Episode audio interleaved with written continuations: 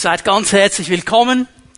Es ist eine große Freude, dass wir jeden Sonntag miteinander Gottesdienst feiern dürfen hier bei uns im GZH im Hollenacker. Schön, dass ihr den Weg gefunden habt, hier mit uns zusammen seid. Herzlich willkommen auch all diejenigen, die zugeschaltet sind über dem Livestream und diesen Gottesdienst von zu Hause aus mitverfolgen. Und ich weiß, es ist immer so eine Sache, die man weiß, da sind Leute dran, die schauen den Gottesdienst mit, aber die kannst du ja fast nicht mit Personen zusammenbringen, weil du gar nicht genau weißt, wer es denn ist. Es ist interessant, dass in den letzten Wochen immer wieder mal Livestream-Zuschauer zu Besuch waren.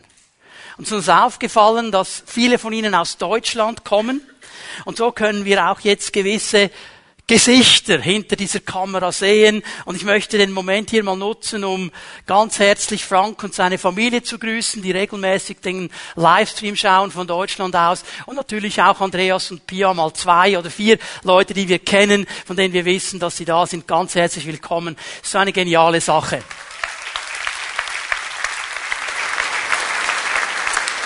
Ich werde heute Morgen die aktuelle Serie Survival Guide für die Endzeit unterbrechen, werde dann nach unseren Ferien, Barbara und ich werden am nächsten Donnerstag in die Ferien fahren, werden dann am 8. Oktober wieder hier sein. So lange wird diese Serie mal unterbrochen sein, weil ich heute Morgen etwas mit euch teilen möchte, was der Herr in mein Herz hineingelegt hat letzte Woche an dieser Konferenz in Zürich, an der wir teilgenommen haben mit James O. Davis, der ja letzten Sonntag hier war und gepredigt hat.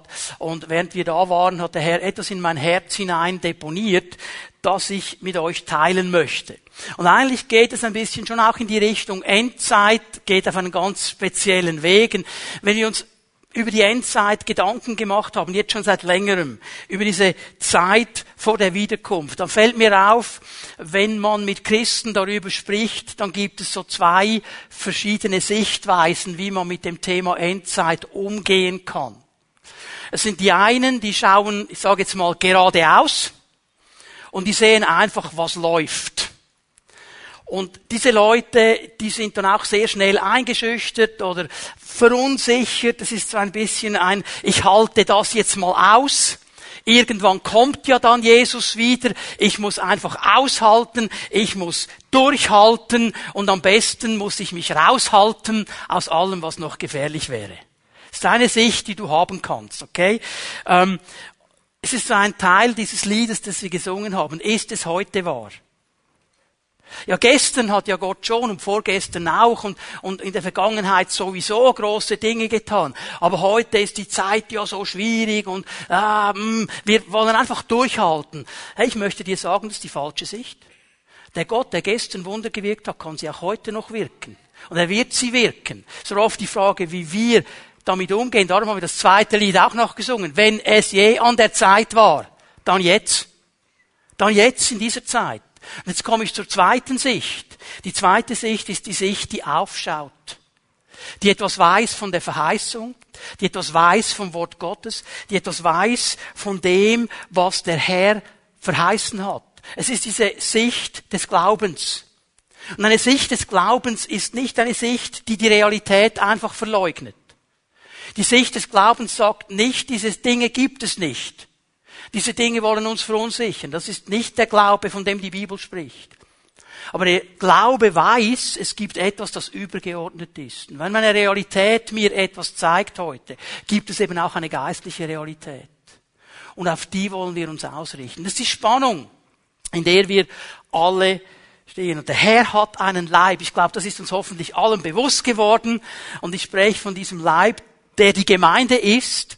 Und mir ist aufgefallen, nur ein kurzer Blick hinein ins Wort Gottes, dass dieser Leib, diese Gemeinde, dieses Volk Gottes mit ganz vielen Bildern beschrieben wird.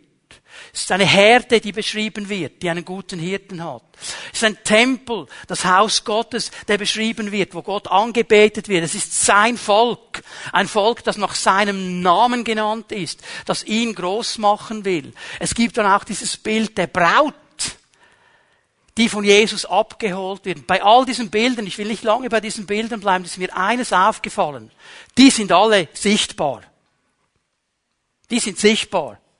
Es ist nicht etwas Unsichtbares. Es ist nicht etwas, nicht Erklärbares. Es ist nicht etwas, das in einem Fluidium herrscht. Stell dir mal vor, hey, Hochzeit, der Bräutigam steht schon da und die Braut kommt nicht. Und der Pfarrer sagt, ja, musst du sie einfach vorstellen. Er wäre nicht zufrieden. Die ist sichtbar. Die Braut Jesu ist sichtbar heute schon. Die Herde Gottes ist sichtbar heute schon. Wir sind der Leib Jesu. Wir sind seine Hände und seine Füße. Wir haben von ihm den Stafettenstab übernommen, um seinen Dienst weiterzuführen in dieser Welt. Und zwar bis er wiederkommt. Er will durch seine Gemeinde wirken. Und er will durch seine Gemeinde sein Reich bauen in dieser Welt. Das ist sein Plan, das ist sein Ziel, das ist sein Gedanke. Und hier sind wir alle mit hineingenommen. Hier sind wir alle angesprochen. Gott wirkt nicht neben uns. Gott wirkt nicht ohne uns. Er wirkt mit uns. Und dann muss ich ehrlicherweise sagen, er wirkt auch trotz uns. Weil manchmal stehen wir selber im Weg. Aber Gott wirkt. Er ist ein wirkender Gott. Die Frage ist, sind wir bereit? Sind wir bereit, uns diesem Auftrag Gottes auch zu stellen? Werde heute Morgen anhand einer ganz bekannten Geschichte aus dem Dienst Jesu zwei wichtige Punkte betonen. Das sind die beiden Punkte, die der Herr mir aufs Herz gelegt hat. Das ist eine Medaille, die zwei Seiten hat. Beide sind wichtig und beide gehören sie auch zusammen. Und ich gebe dir die Fragen auch schon mal gleich. Jesus Christus will wirken. Er will wirken. Hier in Bern, in unserem Kanton, in unserem Land, in unserem Europa. Er will wirken. Das ist sein Ziel, sein Gedanke. Und das hat er nicht verändert. Wir haben den Auftrag, sein Evangelium weiterzugeben. Die Frage, die sich dann aber immer stellt, sind wir bereit, ihn wirken zu lassen, wie er wirken will? Lassen wir Gott Gott sein? Denkst ja klar, warte noch einen Moment, ich werde es dann schon erklären, was ich damit meine. Wir werden sehen, dass das gar nicht so klar ist. Ich bin erinnert worden an eine Situation, wo er begrenzt worden ist. Nicht, weil er begrenzt wäre, sondern wegen den Leuten, nämlich in Nazareth, die das Wort Gottes gehört haben, die ihn aber kannten und die gesagt haben, ja, wir kennen den doch. Ist doch der Sohn des Josefs, der Zimmermann, und woher kommt er, und was will der überhaupt, und so weiter. Wir kennen seine Familie. Und die Bibel muss uns sagen, an diesem Moment konnte Jesus nicht viel wirken, wegen ihrem Unglauben. Wir begrenzen Gott manchmal, indem wir ihm vorschreiben, was er wie zu tun hat. Die erste Frage, die Gott uns stellt heute Morgen, bist du bereit, Gott wirken zu lassen, wie er wirken will, ohne ihn zu beschränken?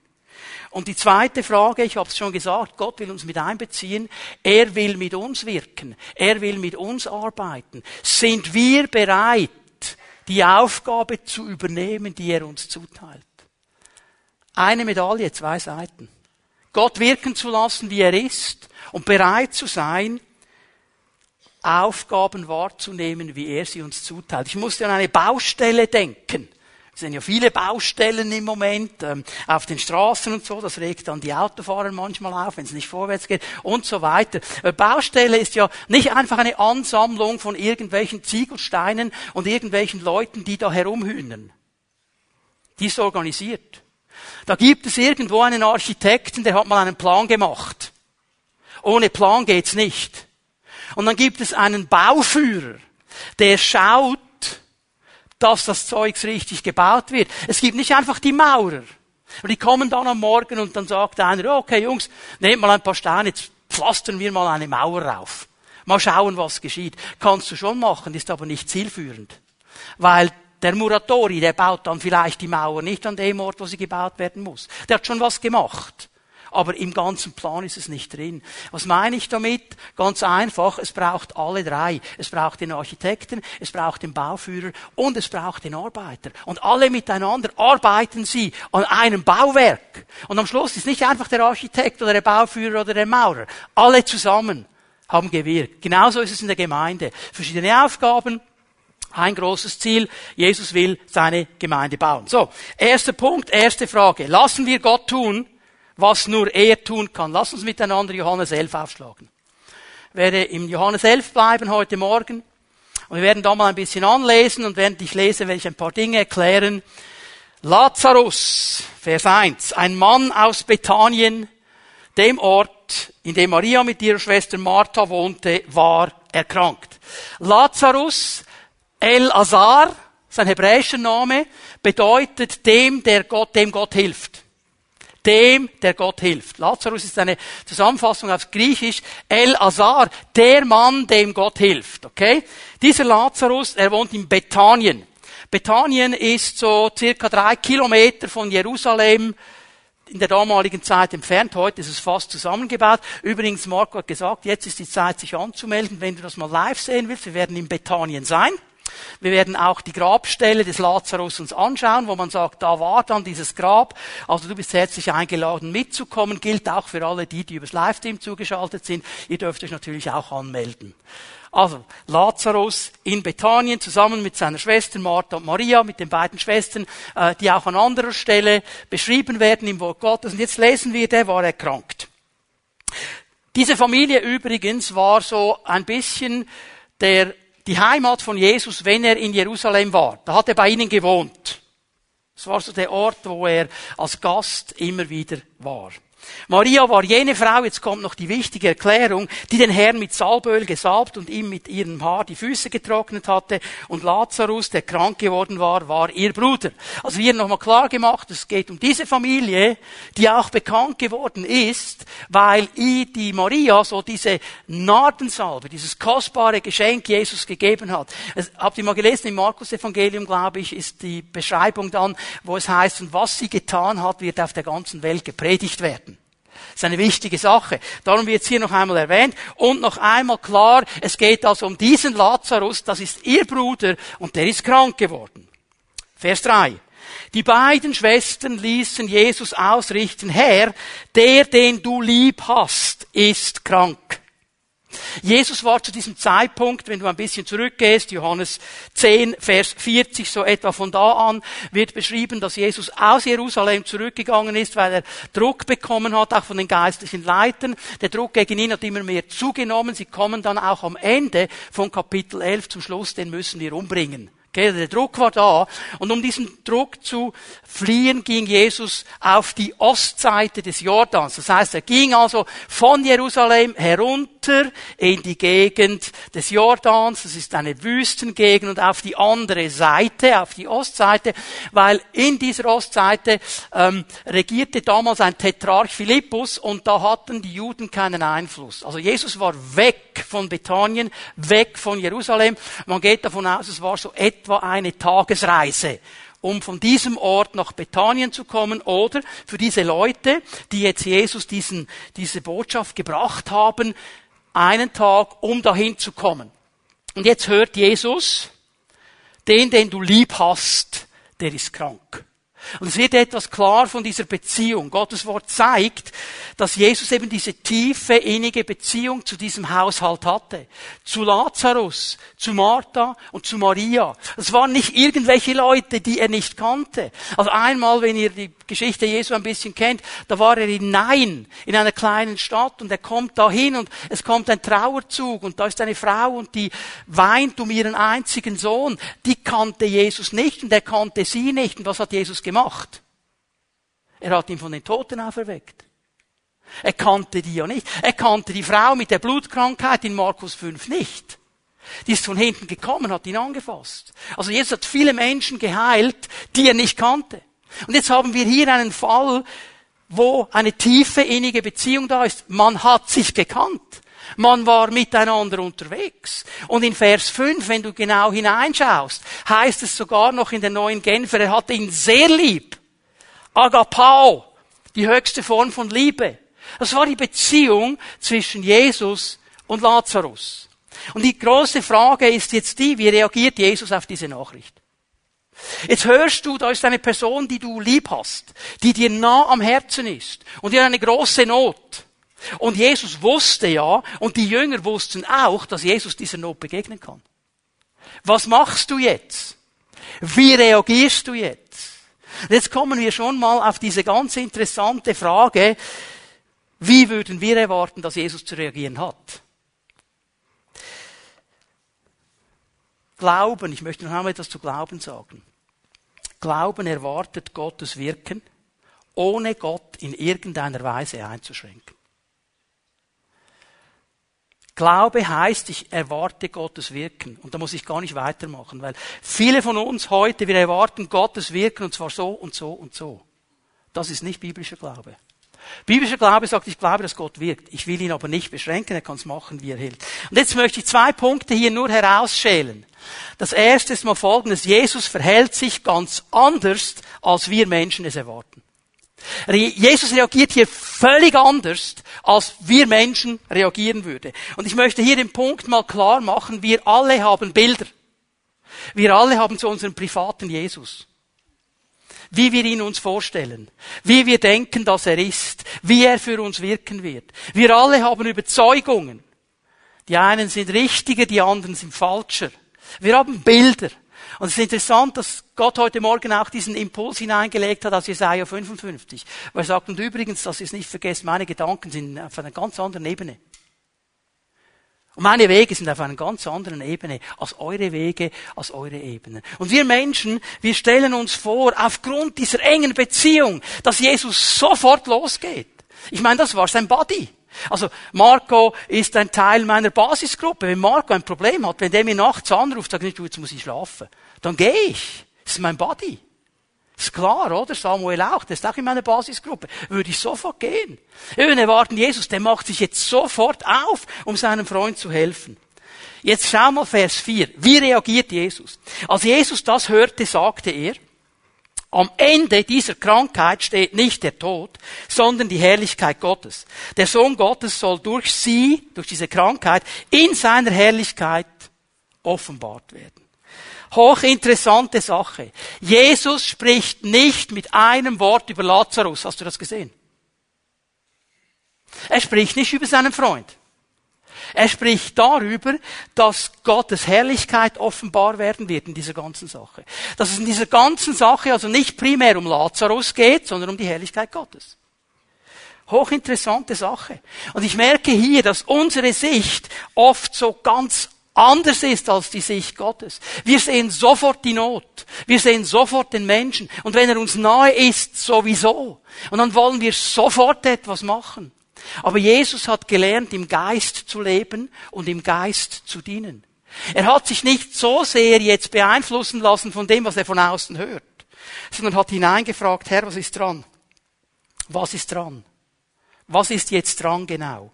Und wir werden dann später sehen, dass er von Gott gehört hat, was dran ist. Und darum auch so gehandelt hat. Jesus sieht das ganze Bild. Er sieht nicht nur das ein, einen Teil des Bildes, er sieht eben das ganze Bild. Und das vergessen wir oft.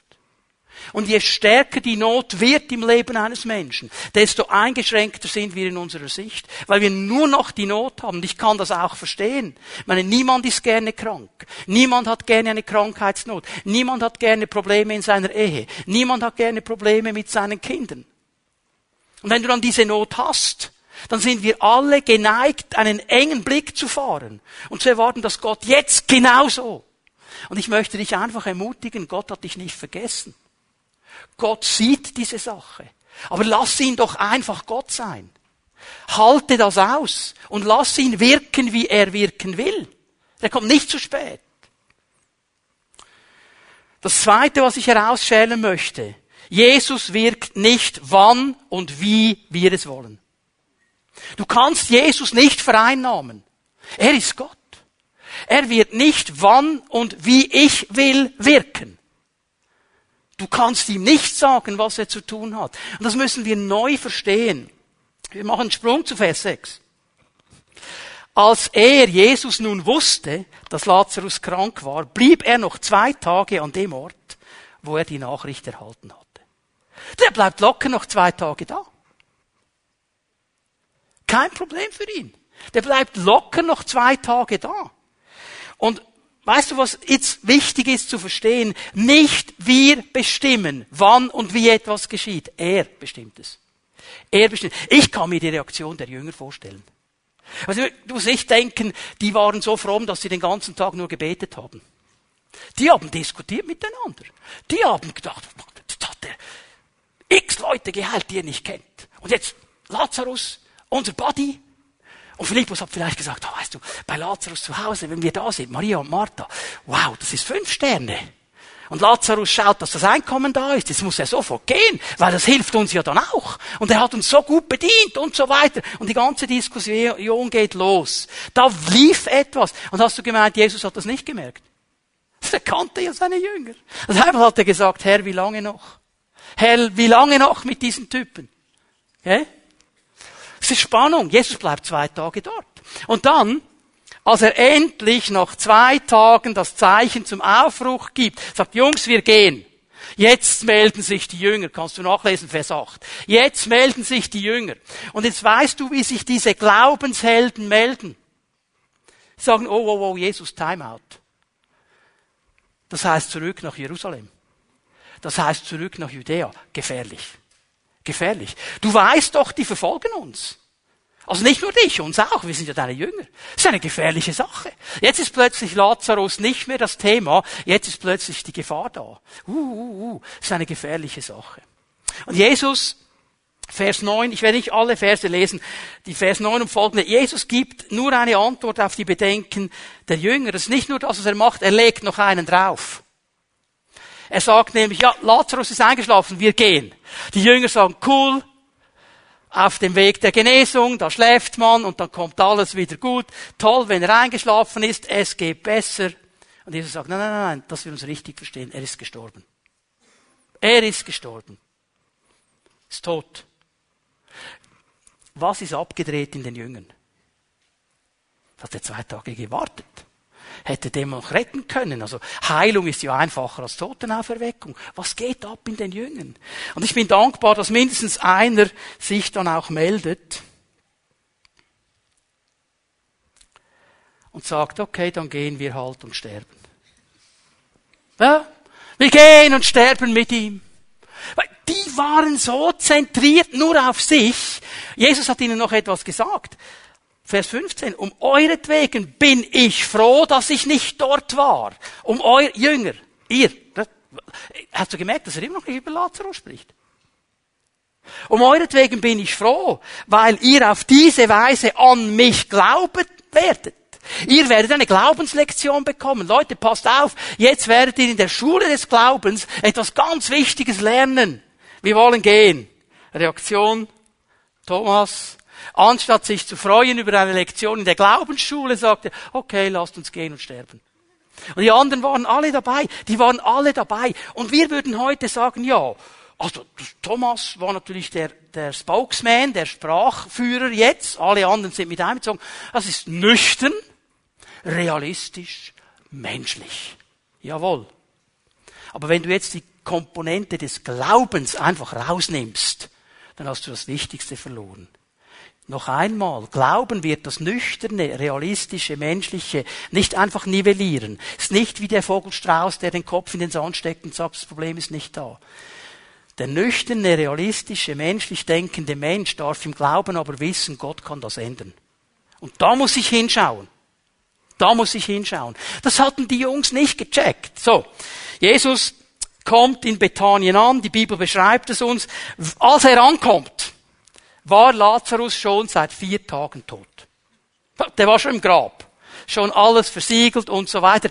Die Shiva, die Trauerzeremonie, war schon im vollen Gange. Das heißt, die Shiva ist ganz genau beschrieben. Bis heute äh, machen äh, die Juden eine Shiva, wenn jemand stirbt, sieben Tage mindestens. Und dann setzen sich dann die engsten Verwandten, also in diesem Fall Martha, Maria, die setzen sich hin. Die machen einfach nichts, sieben Tage nichts. Und damals wurde es auch klar gemacht, je nach Einkommen der Familie wurde ein, ich, ich sage jetzt mal, Klageteam äh, angestellt, also Flötenspieler und Klageweiber und die halfen dann, die Emotionen hochzuhalten. Da wurde mal sieben Tagen getrauert. Und das war im vollen Gange, als Jesus ankommt. Also stell dir vor, Haus Lazarus, ein Gemöke und ein Geschrei. Wir haben es mal erlebt in Sardinien, als ich vielleicht zehn Jahre alt war, da bin ich aber erschrocken. Das war damals noch so. Wir waren im Dorf meines Vaters und es ist jemand gestorben und die gingen dann mit dem Sarg auf die Straße und ah, ging das durch. Ich habe gedacht, wow, wow, wow, was passiert hier jetzt? Das ist ein kleiner Touch von dem. Also da war wirklich Not und der ist tot und jetzt kommt Jesus. Und jetzt geschieht Folgendes. Interessant, wie die Bibel uns die Dinge beschreibt. Die Martha. die Macherin. Die reagiert. Irgendwie hat die gecheckt, dass Jesus in der Nähe ist. Jesus ist noch nicht da. Sie geht ihm entgegen. Und wir wissen aus der Bibel, Martha ist die Macherin. Die nimmt die Dinge in die Hand. Und jetzt geht sie zu Jesus. Wir gehen runter zu Vers 21. Maria übrigens bleibt sitzen. Das ist ja eh ihr Lieblingsplatz, oder? Sie bleibt sitzen. Also, Vers 21. Jetzt sieht sie Jesus. Schau mal, was sie sagt. Herr, sagte Martha zu Jesus, wenn du hier gewesen wärst, wäre mein Bruder nicht gestorben. Und jetzt kommt einmal zuerst so eine Anfrage eigentlich, eine Infragestellung. Herr, wenn du hier gewesen wärst. Eigentlich fängt sie an zu motzen hier. Sagt, du bist auch zu spät gekommen. Jetzt aber müssen wir Martha zugute halten. Der nächste Vers kommt auch. Vers 22. Auch jetzt weiß ich, was immer du von Gott erbittest, wird er dir geben.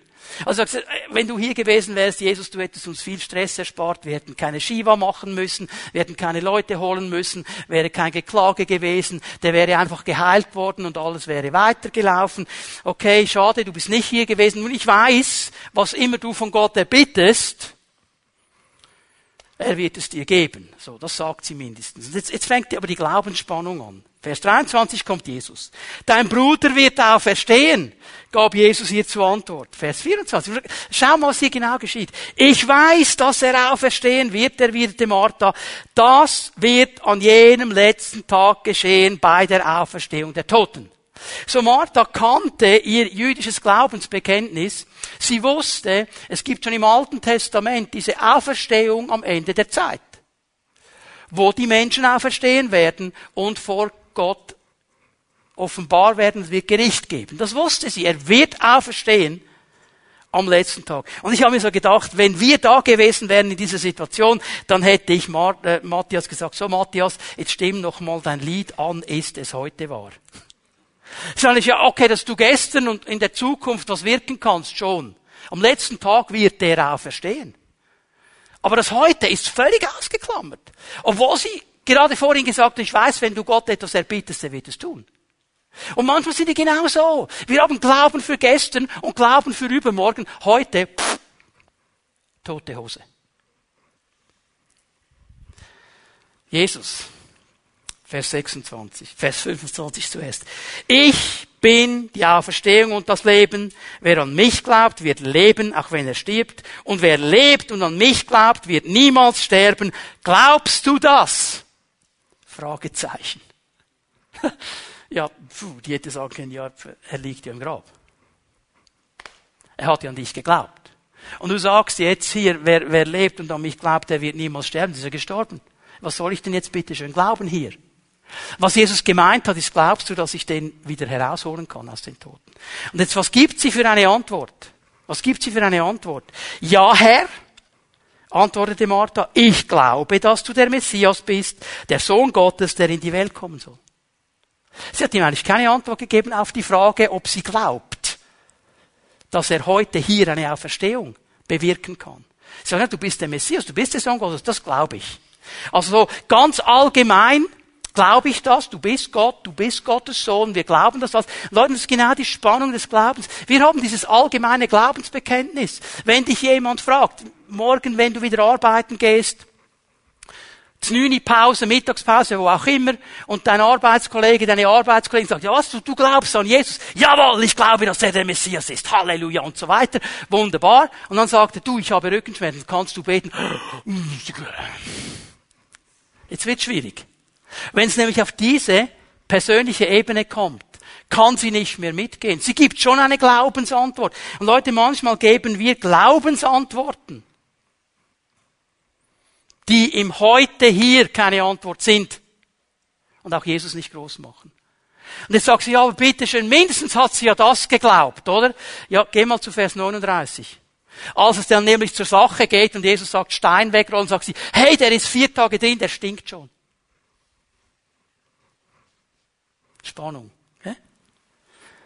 Wenn du hier gewesen wärst, hätten wir all diese Diskussionen nicht. Wenn du dann gewirkt hast, hättest, wann wir es wollten und wie wir es wollten, dann hätten wir die Diskussion nicht. Gott ist Gott.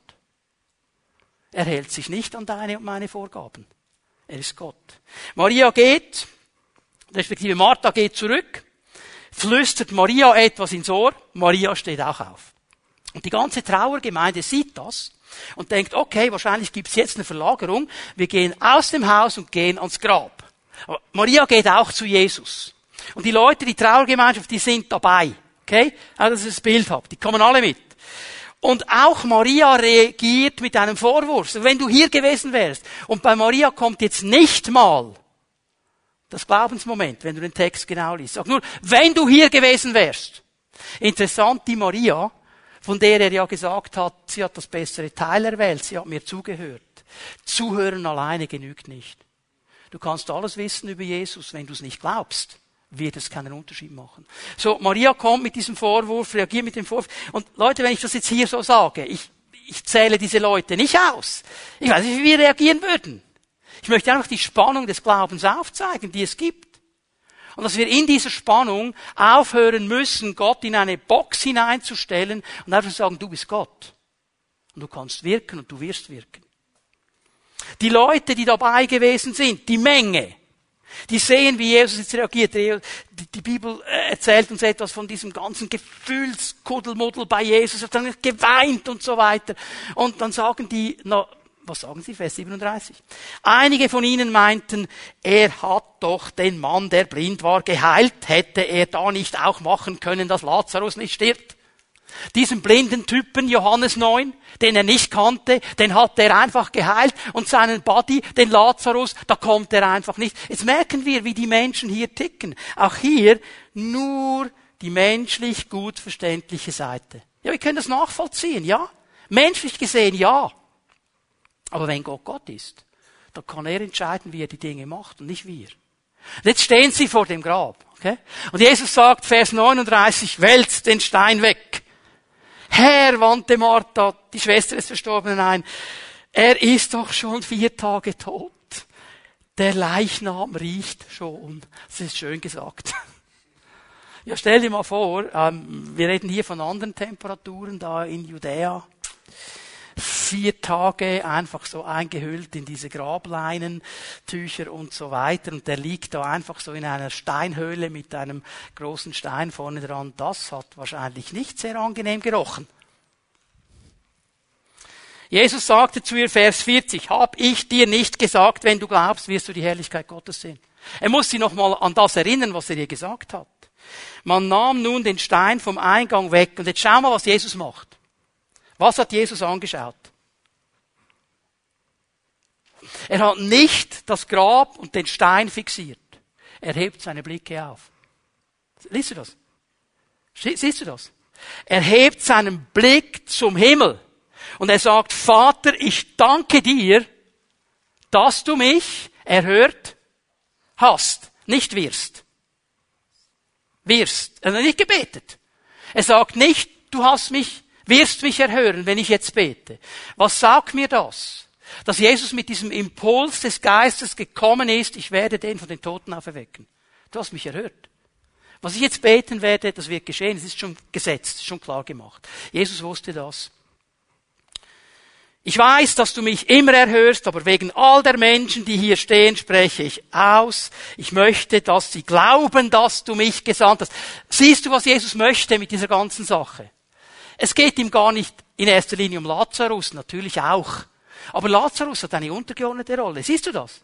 Immer wieder sagt er in diesem ganzen Text, ich will, dass meine Nachfolger glauben. Meine Nachfolger sollen glauben, dass mir nichts unmöglich ist. Meine Nachfolger sollen glauben, dass ich alles ändern kann. Meine Nachfolger sollen verstehen, dass Glauben nicht heißt, dass sie mich kontrollieren können, sondern einfach dieses Vertrauen, Jesus mach. Mach, wie du es willst. Danach rief er mit lauter Stimme, Lazarus, komme raus. Vers 44, der Tote trat heraus, Füße und Hände mit Grabbinden umwickelt das Gesicht mit einem Tuch verhüllt. Befreit ihn von den Tüchern und lasst ihn gehen, befahl Jesus den Umstehenden. So, jetzt komme ich zu meinem zweiten Punkt. Gott wirkt, wie er will. Niemand konnte ihm sagen oder befehlen, was er machen musste. Martha wollte es, Maria wollte es, die Jünger haben es auch gewollt, die Menge hatte ihre Idee. Er wirkt, wie er wirkt. Und er war der Einzige, der Einzige, den Lazarus von den Toten holen konnte. Er war der Einzige. Wir müssen lernen, Gott das tun zu lassen, was nur Gott tun kann. Aber, und jetzt kommt die zweite Seite, wir müssen bereit sein und willig sein, zu tun, was Gott uns zu tun heißt. Wo er den Auftrag an uns weitergibt, da müssen wir bereit sein. Und das ist genauso wichtig. Jesus hat getan, was nur er tun konnte.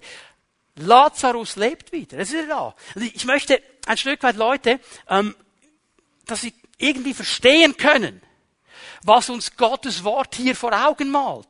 Das Bild, das hier gemalt wird, müssen wir verstehen. Ich meine, Jesus steht da vor diesem leeren Grab, er schaut zum Herrn und sagt, Lazarus, komm heraus!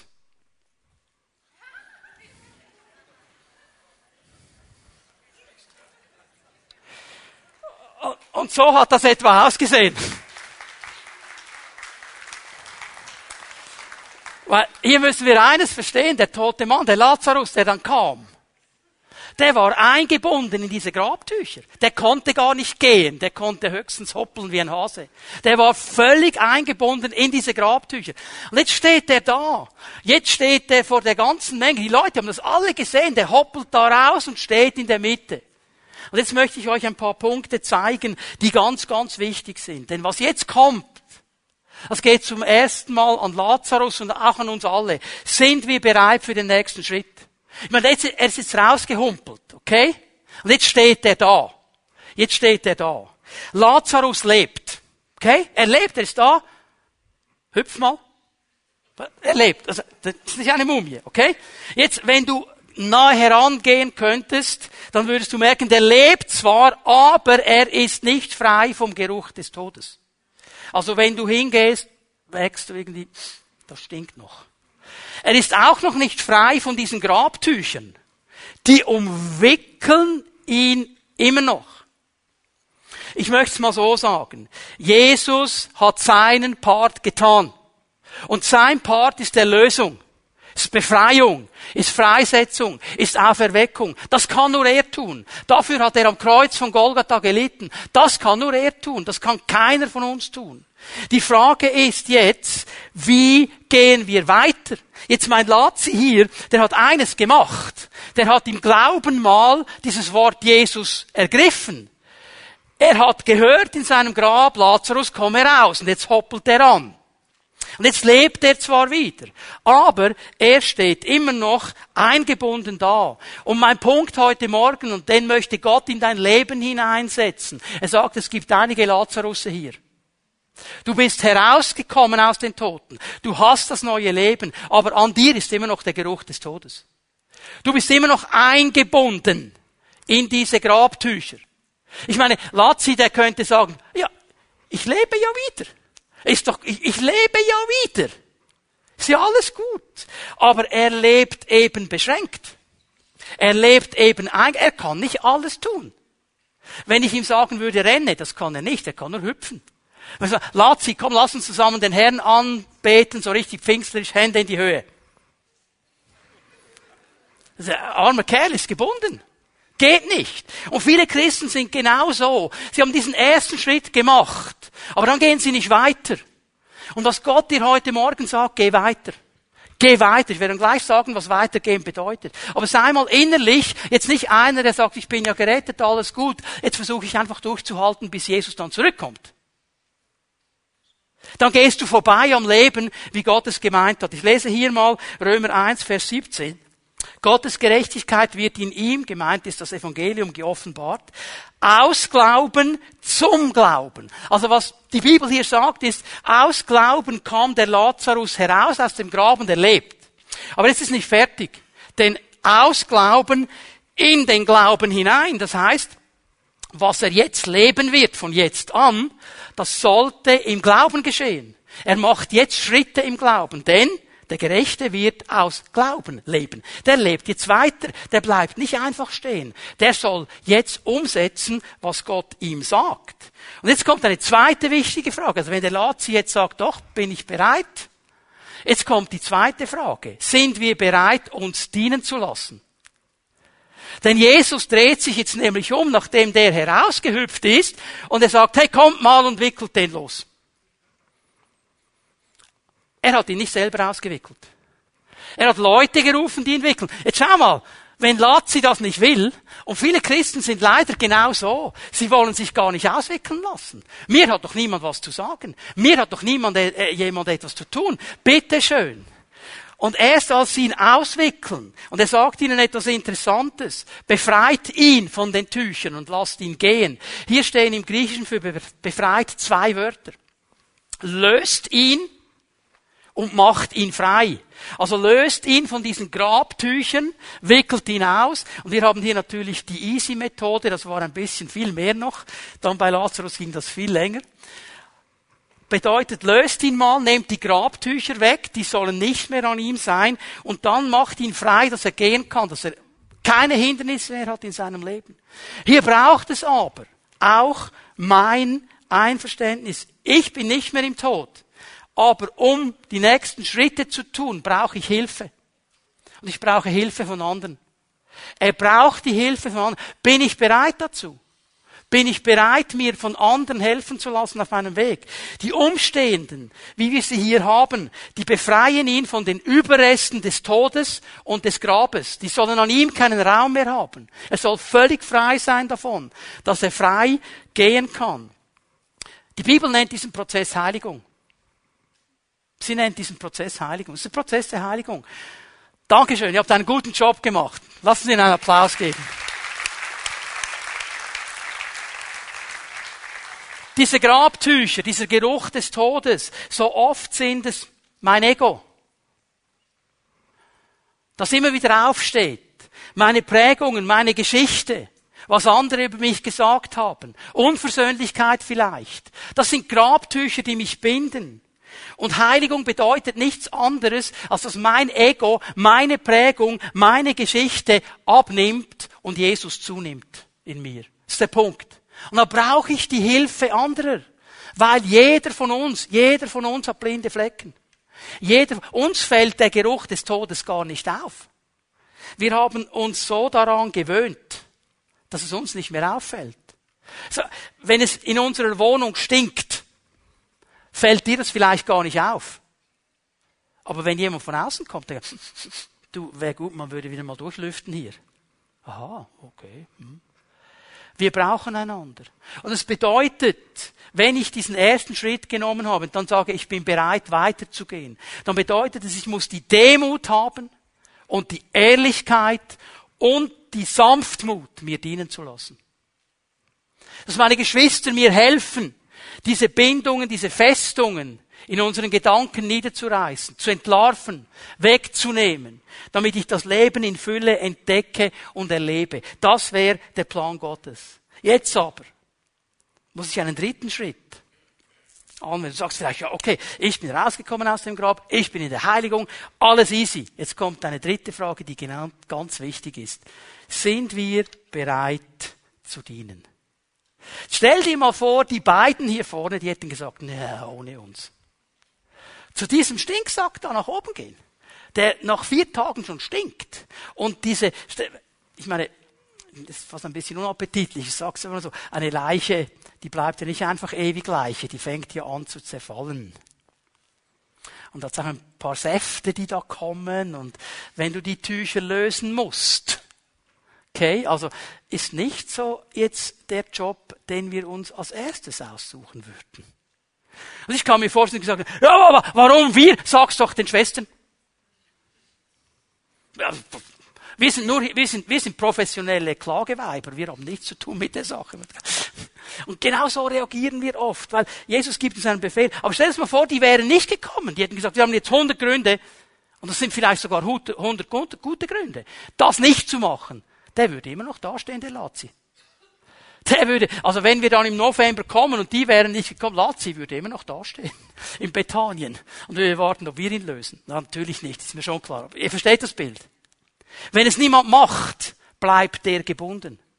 Wenn niemand den Stafettenstab nimmt, weil er sagt, ja, aber dieser Job passt mir jetzt nicht. Es ist ein ganz einfacher. Wickelt ihn aus. Also da brauchst du jetzt keinen Master's Degree um den auszuwickeln. Das ist eine einfache Aufgabe. Aber natürlich eine große Herausforderung, weil war im Grab und so weiter. Ja, wie sieht es denn aus bei uns? Wir sind so schnell dabei. Wir sind so schnell dabei, wenn es gilt, dass er etwas für uns tut.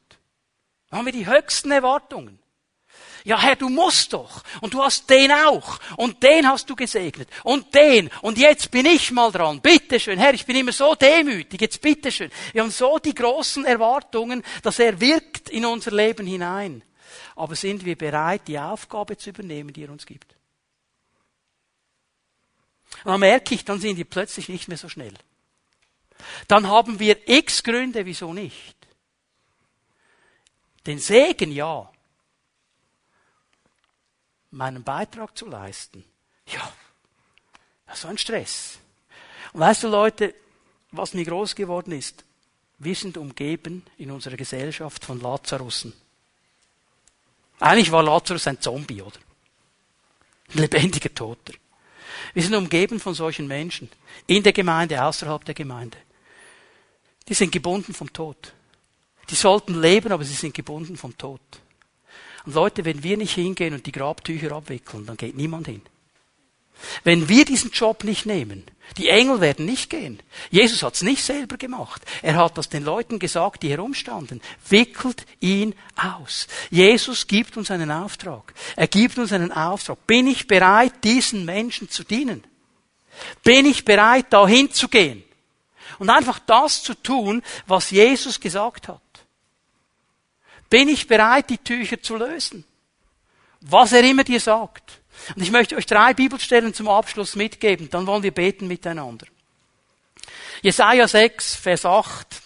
Jesaja ist ein hochinteressantes Kapitel. Jesaja hat eine Vision vom Thronsaal Gottes. Er sieht diesen Thronsaal Gottes und er kommt auch mit, bekommt auch mit, dass Gott diskutiert. Es ist eine Diskussion im Thronsaal und die Frage, die da gestellt wird, Vers 8, ich hörte die Stimme des Herrn sagen, wen werde ich senden?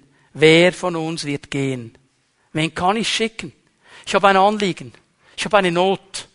Er sieht dieses Volk. Er will diesem Volk begegnen. Wen sollen wir schicken? Wen sollen wir schicken? Wer wird gehen für uns? Und Jesaja sagt, hier bin ich, sende mich. Das ist der allererste Schritt. Jesaja hat nicht gewusst, für was er Ja sagt. Er hat nicht gewusst, für was er Ja sagt. Das kommt erst in den nächsten Versen. Erklärt ihm dann Gott, zu was er Ja gesagt hat. Ich weiß nicht, ob er dann so schnell Ja gesagt hätte, wenn er gewusst hätte. Aber das ist die Grundhaltung. Bin ich bereit zu sagen, hier bin ich, Herr, sende mich. Wie ein Jesaja. Und dann auch zu gehen.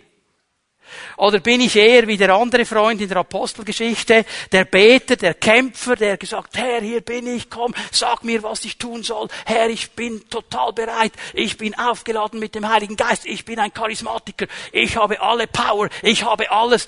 Und Gott sagt, okay, super, cool. Geh in diese und diese Straße. Da sitzt Saulus, der betet. Geh zu ihm. Und er sagt, time out. Saulus, der, der die Gemeinde verfolgt hat, bist du sicher, Herr? Nein, nein, nein, nein. Das kann nicht sein. Manchmal sind wir genauso. Es braucht diese innere Bereitschaft zu sagen, hier bin ich Herr. Ja, aber wenn dann irgendein Auftrag kommt, der mich überfordert und was für ein Gottesbild hast du? Hast du einen sadistischen Gott, der dich bewusst in eine Situation hineinsteckt, wo du scheitern wirst? Oder glaubst du an einen guten Gott? Mein Gott hat mir etwas gesagt in Apostelgeschichte 1, Vers 8. Ihr aber werdet die Kraft des Heiligen Geistes empfangen. Wenn er auf euch kommt, dann werdet ihr meine Zeugen sein. Dann könnt ihr gehen. Er sagt mir, ich schicke dich nicht ohne Ausrüstung. Wenn du sagst, hier bin ich Herr, und ich schicke dich auch, du wirst ausgerüstet sein. Du wirst alles haben, was du brauchst. Das ist der Gott der Bibel, der dir sagt, okay, wenn du bereit bist und ich dich senden darf, dann wirst du die Ausrüstung haben. Und zwar nicht schon im Voraus alles klar. sondern on the go. Und jetzt kommt meine letzte Stelle für heute Morgen. Über die spricht man wenig. Markus 16, so die Bibelkenner, die wissen schon, wow, predigt das Evangelium und die Zeichen werden folgen denen, die da glauben. So, das ist der charismatische Teil. Und dann hören die auf zu lesen und dann verpassen sie den obercharismatischen Teil. Was der obercharismatische Teil ist. Vers 20. Sie aber gingen überall hin und verkündigten das Evangelium. Die gingen. Die haben sich nicht, manchmal die Bodybuilder, habt ihr die auch schon gesehen? Wenn sie dann dastehen und ihre Muckis präsentieren und so. Manchmal, wir Charismatiker sind auch so. Wir präsentieren unsere geistlichen Muckis und unsere Gaben und unsere Visionen. Und einer ist besser als der andere. So alle so im Salböl des Geistes da vorne machen wir. Aber wir gehen nie. Wir gehen nie.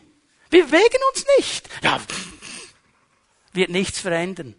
Schau mal, was der obercharismatische Teil ist. Sie aber gingen überall hin und verkündigten das Evangelium. Der Herr wirkte mit und bekräftigte das Wort durch die Zeichen, die die Verkündigung begleiten. Besser gesagt, die ihr folgen. Also was kommt zuerst? Das Zeichen oder das Gehen? Ich gehe. Und ich weiß, mein Gott wird mit mir sein. Der schickt mich nicht in ein Himmelfahrtskommando. Er wird mit mir sein. Und wenn ich ihm von Herzen diene, der Kraft des Heiligen Geistes, er wird mit mir sein. Und er, er, er, nicht ich. Manchmal haben wir das Gefühl, es gibt Männer und Frauen auf dieser Welt, die haben eine Spezialgabe. Und wir sehen gar nicht, dass es Gott ist, der wirkt. Wir sehen nur noch diese Menschen. Völlig falsch. Es ist immer Gott, der wirkt.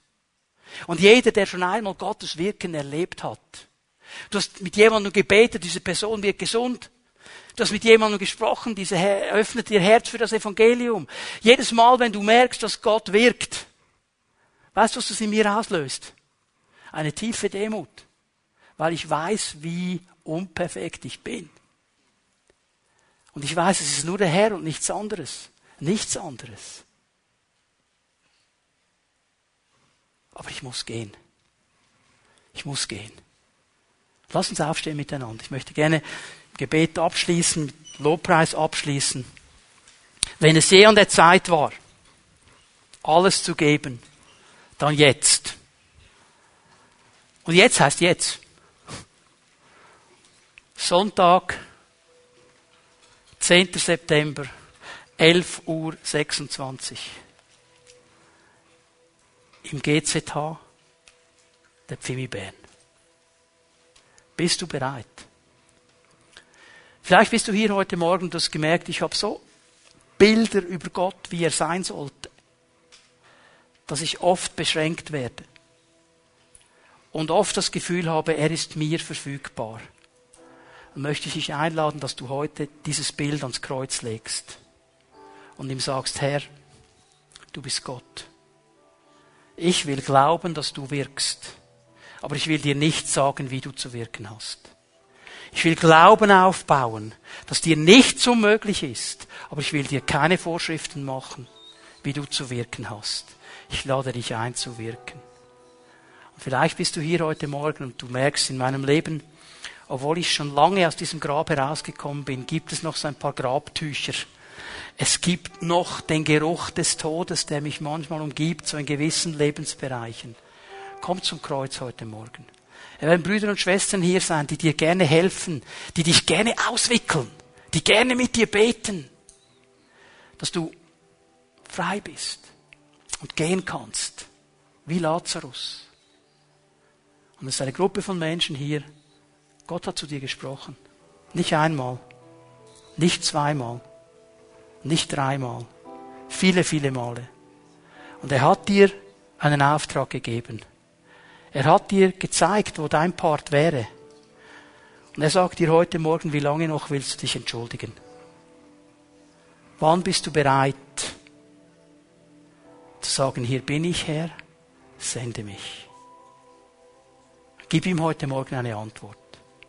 Wir werden ihn anbeten, werden ihn noch einmal preisen mit einem Lobpreislied. Und alle die Leute, die Gott berührt hat heute Morgen, wenn er in dein Leben hineingesprochen hat, was immer das es war, und du sagst, Herr, hier bin ich, ich bin bereit, dann lade ich dich ein, während wir den Herrn noch einmal anbeten. Komm einfach aus deiner Reihe, stell dich hier vorne vor ihm auf. Und du bist dann ein Zeugnis für die sichtbare und unsichtbare Welt einer Person, die sagt, Herr, ich habe dich gehört und ich werde reagieren auf das, was du gesagt hast und ich werde es ernst nehmen. Hier bin ich, Herr. Sende mich. Lass uns ihn anbeten. Und wenn das dein Anliegen ist, dann komm einfach hier nach vorne, stell dich vor den Herrn auf, bete ihn mit mir zusammen an.